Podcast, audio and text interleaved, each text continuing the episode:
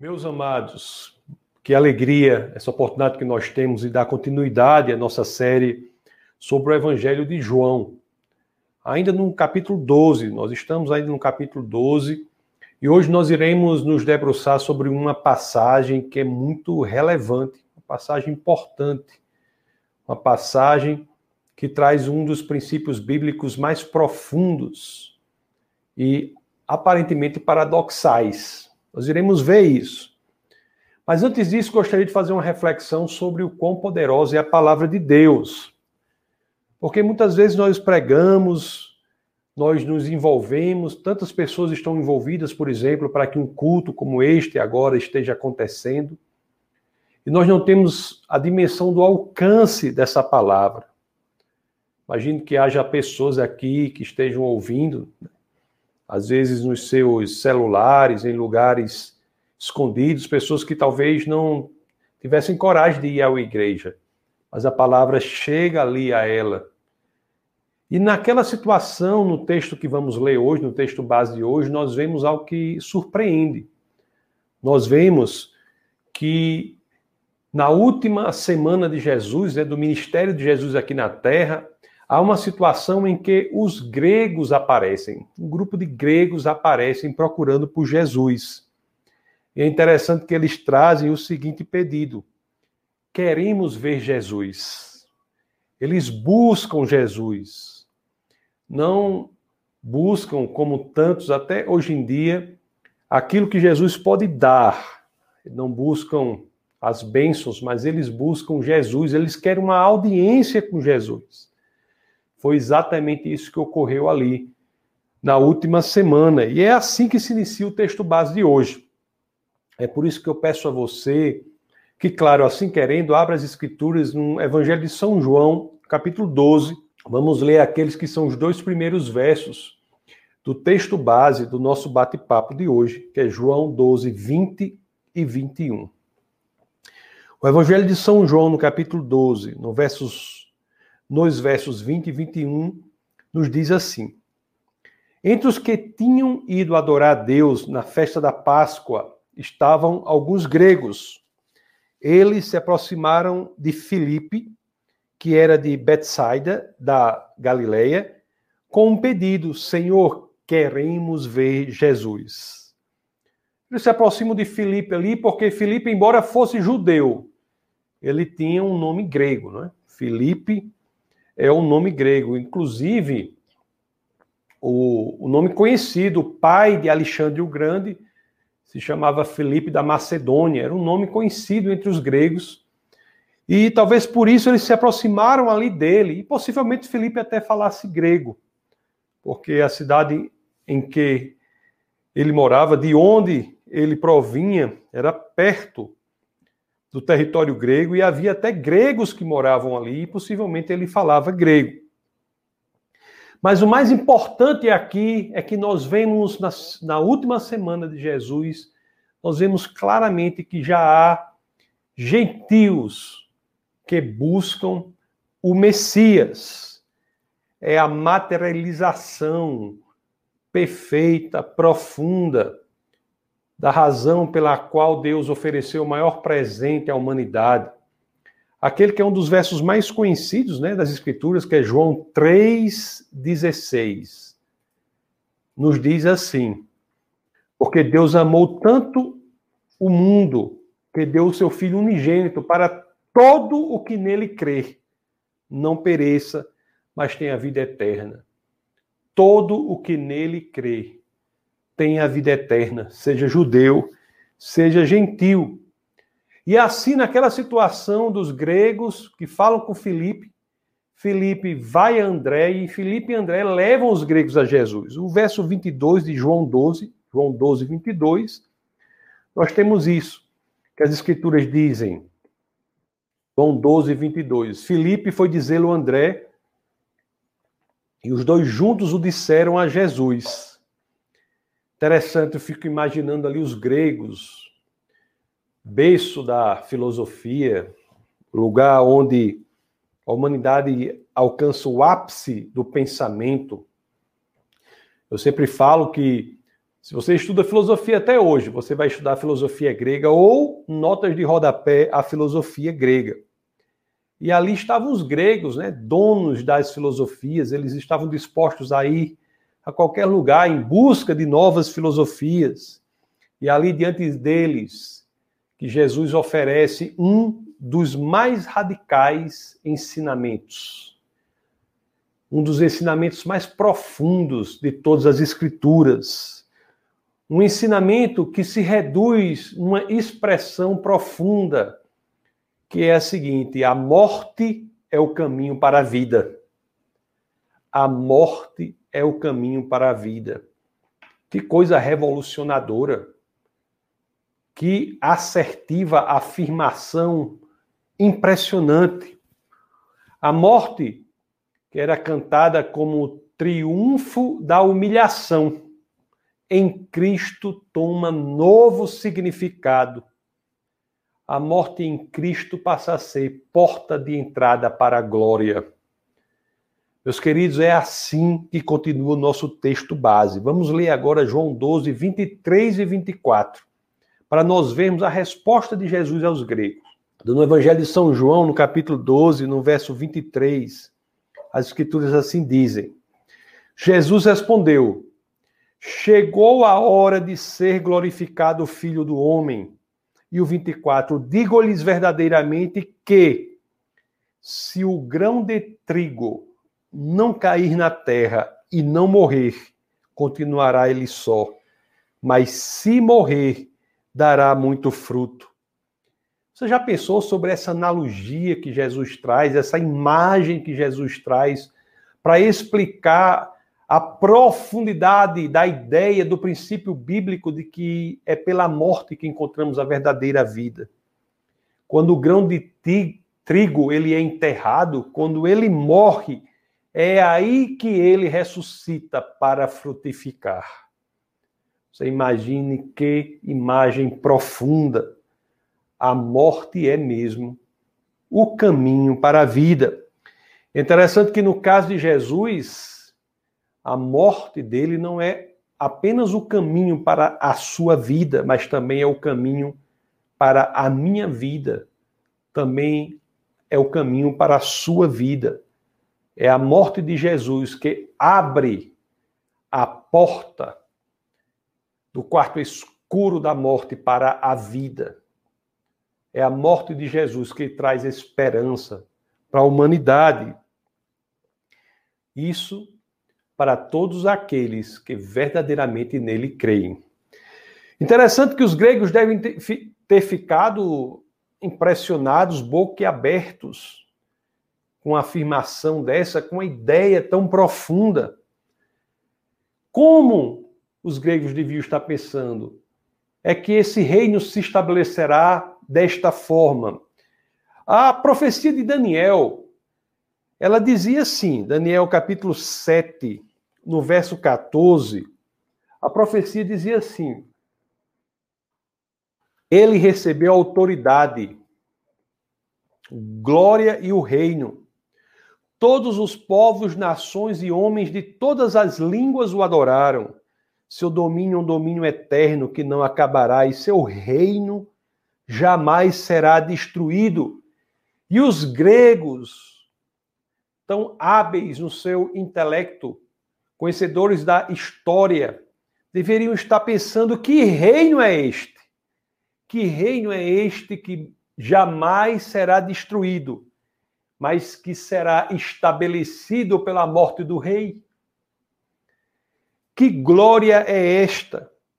Uma glória que não se encontra nem no ouro nem na prata, uma glória que não se encontra na força da espada, mas uma glória que se encontra no advento da cruz. Tão incrível é o nosso Senhor, tão impressionante é o cristianismo. Que paradoxo é esse? É na cruz e não na coroa que a vida substitui a morte. Vocês conhecem a história de George Miller? George Miller é, de vez em quando eu falo sobre ele no Defesa da Fé. que ele tem uma história belíssima. Ele iniciou um orfanato na cidade de Bristol, na, na Inglaterra. E pelo natural, nada ali poderia dar certo. Um orfanato daquele não teria como dar certo. Não havia recursos, havia uma grande dificuldade. Mas ele tinha a convicção plena de que aquele projeto não era dele, era um projeto do Senhor. Era dado graças ao direcionamento de Deus, no âmbito da naturalidade das coisas. Somente o impossível aparecia. Não havia recurso para tantas crianças, mas no âmbito da sobrenaturalidade, da convicção de que aquilo era vontade de Deus, George Miller sabia que o recurso era Deus. Quando não havia comida para aquelas tantas crianças, e há muitos registros disso, ele mandava pôr a mesa. Colocava a mesa, organizava com os pratos, né, os copos, os talheres. Não havia nada para servir. Ele sentava as crianças à mesa e oravam agradecendo pelo alimento. E os registros dizem que não demorava muito, alguém batia a porta. Quando abria-se a porta, alguém estava lá com um cesto de pães, com verduras, leite, dizendo: O Senhor colocou em meu coração para trazer isso agora. Meus amados, interessante que um dia alguém chega para George Miller e pergunta assim a ele: Mas me diga uma coisa, qual é o segredo por trás disso?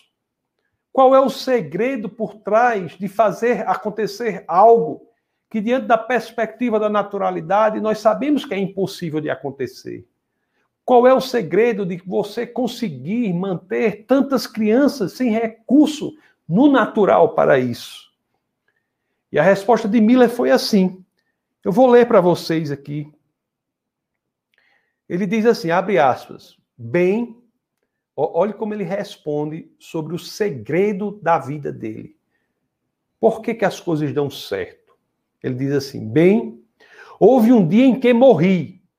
Morri para mim mesmo, para as minhas opiniões, minhas preferências, meus gostos e a minha vontade.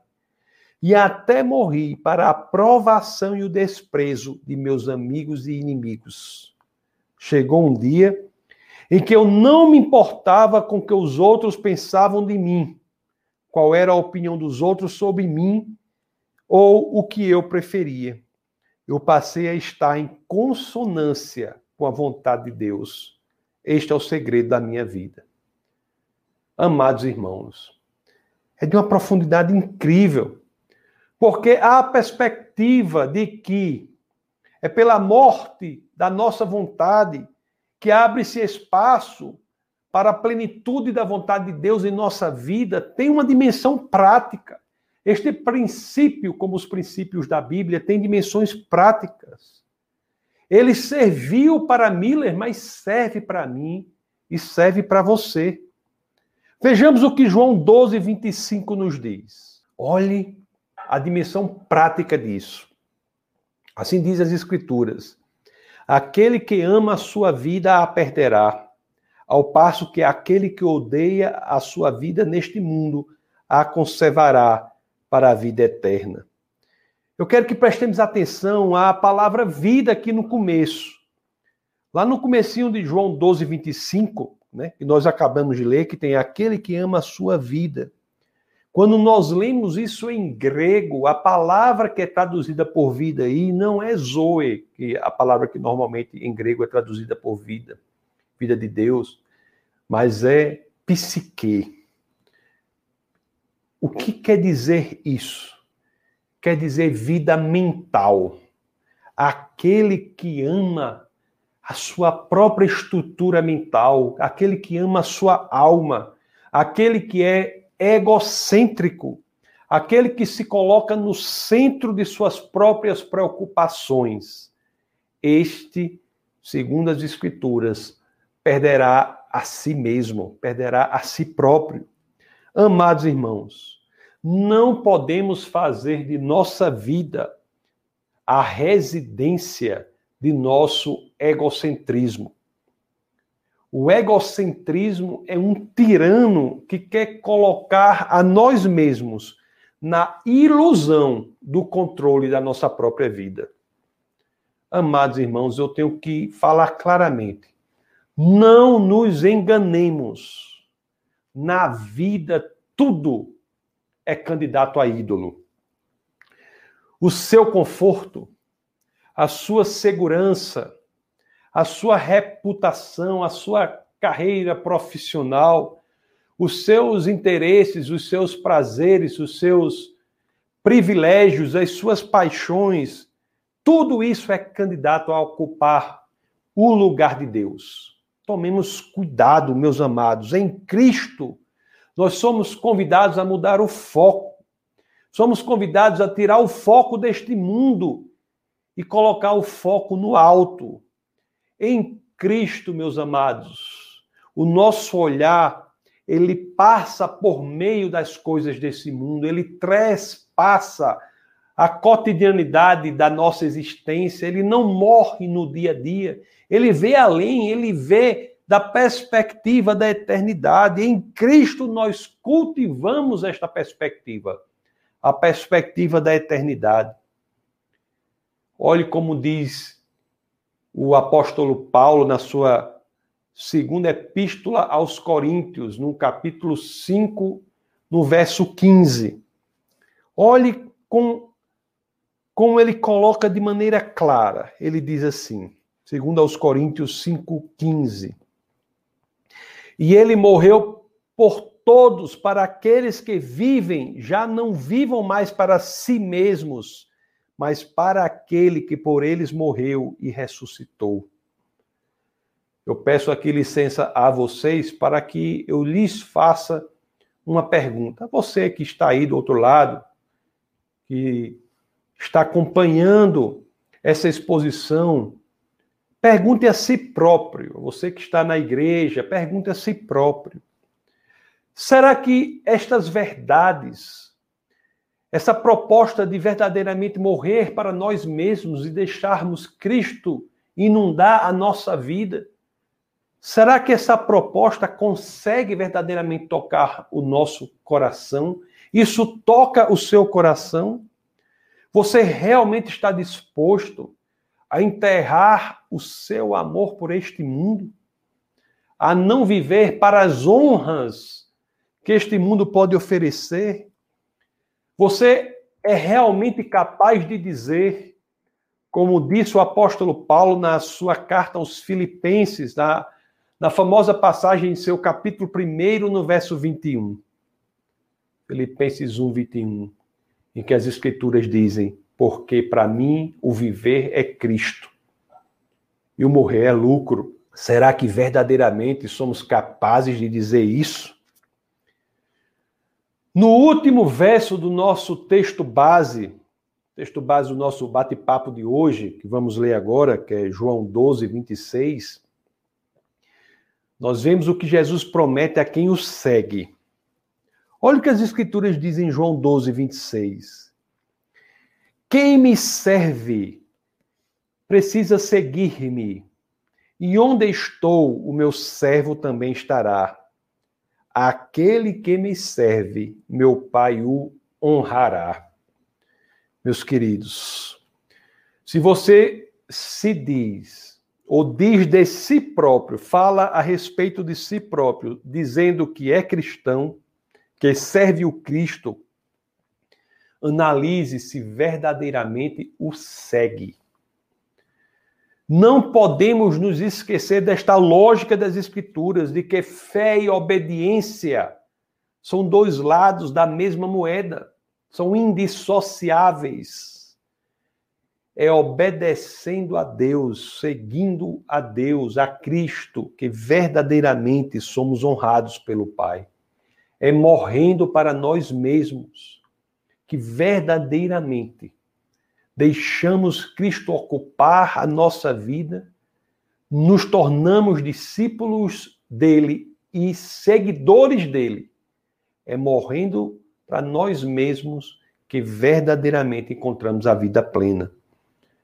Eu lembro de uma história que era muito conhecida nas épocas medievais e que ela nos ensina algo aqui, essa história. Na, na época, na Idade Média, havia muitos menestréis. Menestréis eram tipos de artistas de rua, é, cantores, alguns poetas. E eles iam de cidade em cidade fazendo as suas apresentações, eles viviam disso. E às vezes, em épocas difíceis, o desencorajamento tomava conta, como toma conta de muitos que trabalham para o Senhor, de vez em quando. Isso toma conta. Mas é interessante que essa história conhecida na Idade Média falava que um grupo de menestréis havia chegado a uma cidade e ele se reuniu, o grupo, para fazer o seu espetáculo, para fazer a sua apresentação.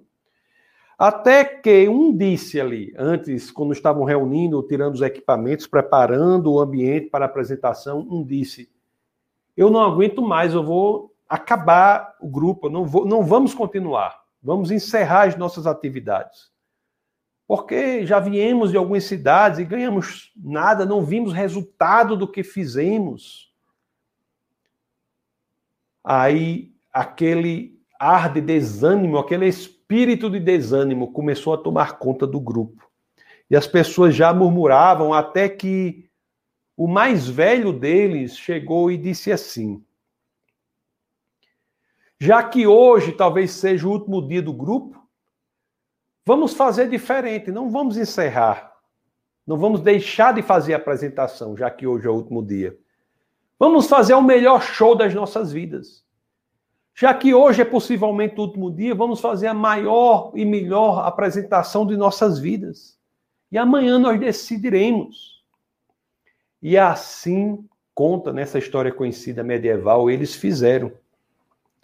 E poucas pessoas apareceram, mas apesar disso, eles se sentiram satisfeitos pela performance que haviam feito pela diligência com que haviam levado adiante a tarefa que tinham de fazer. E o interessante é que dessas poucas pessoas, uma apareceu com aquelas roupas medievais, aquele aquela roupa que cobre assim o rosto, tal. Se, se ele se aproximou de um lá, de um representante do grupo lá dos menestréis, lá de menestréis, entregou a ele um bilhete.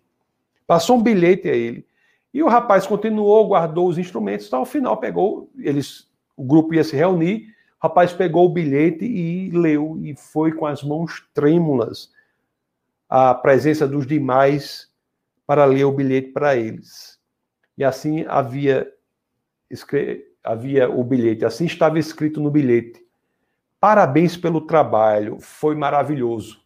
Assinado seu rei o rei daquele país estava disfarçado entre aquelas poucas pessoas e viram a melhor performance deles durante toda a história daquele grupo. Isso nos ensina muito porque é exatamente o que ocorre quando nós nos dedicamos ao Senhor. Nós devemos fazer entendendo que é a Ele que importa agradar. É a Ele de quem temos que ter aprovação. Meus amados, quando nós morremos para nós mesmos, é que sabemos que Cristo é a razão, o sentido de tudo o que fazemos. E é nisto, em viver a vida para o Senhor, colocando as prioridades dele como prioridades nossas, que verdadeiramente nos sentimos satisfeitos, porque estamos vivendo plenamente. É quando morremos para nós mesmos que a verdadeira vida efetivamente começa. Vamos orar. Senhor, muito obrigado, Pai, por tudo que o Senhor tem feito por nós. Obrigado, Senhor, por nos fazer entender que há uma tarefa a ser realizada. Nos fazer entender que o sentido da existência é fazer com que Cristo ocupe o centro de nossa vida. Senhor, muito obrigado por nos ensinar que a vida plena é a vida cristocêntrica, em que no centro de nossa própria existência não nos encontramos a nós mesmos, mas encontramos o Senhor. É ali, Pai, que sabemos que estamos desempenhando o papel para o qual nós fomos criados. É ali que sabemos que verdadeiramente encontramos a vida plena, que seremos honrados pelo Pai, que verdadeiramente encontramos a paz, a tranquilidade, a coragem para ir adiante.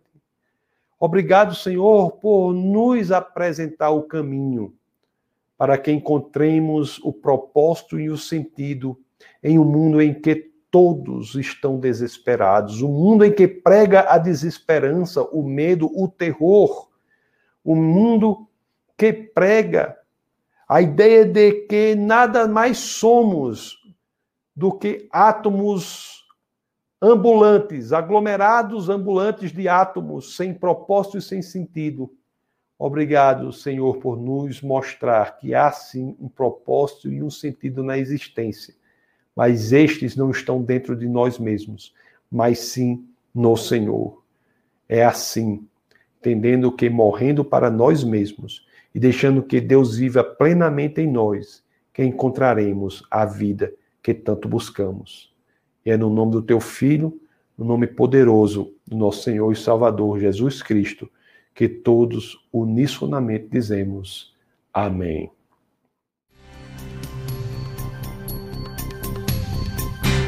Essa foi uma produção do Ministério Internacional Defesa da Fé, um ministério comprometido em amar as pessoas, abraçar a verdade e glorificar a Deus. Para saber mais sobre o que fazemos, acesse defesadafé.org.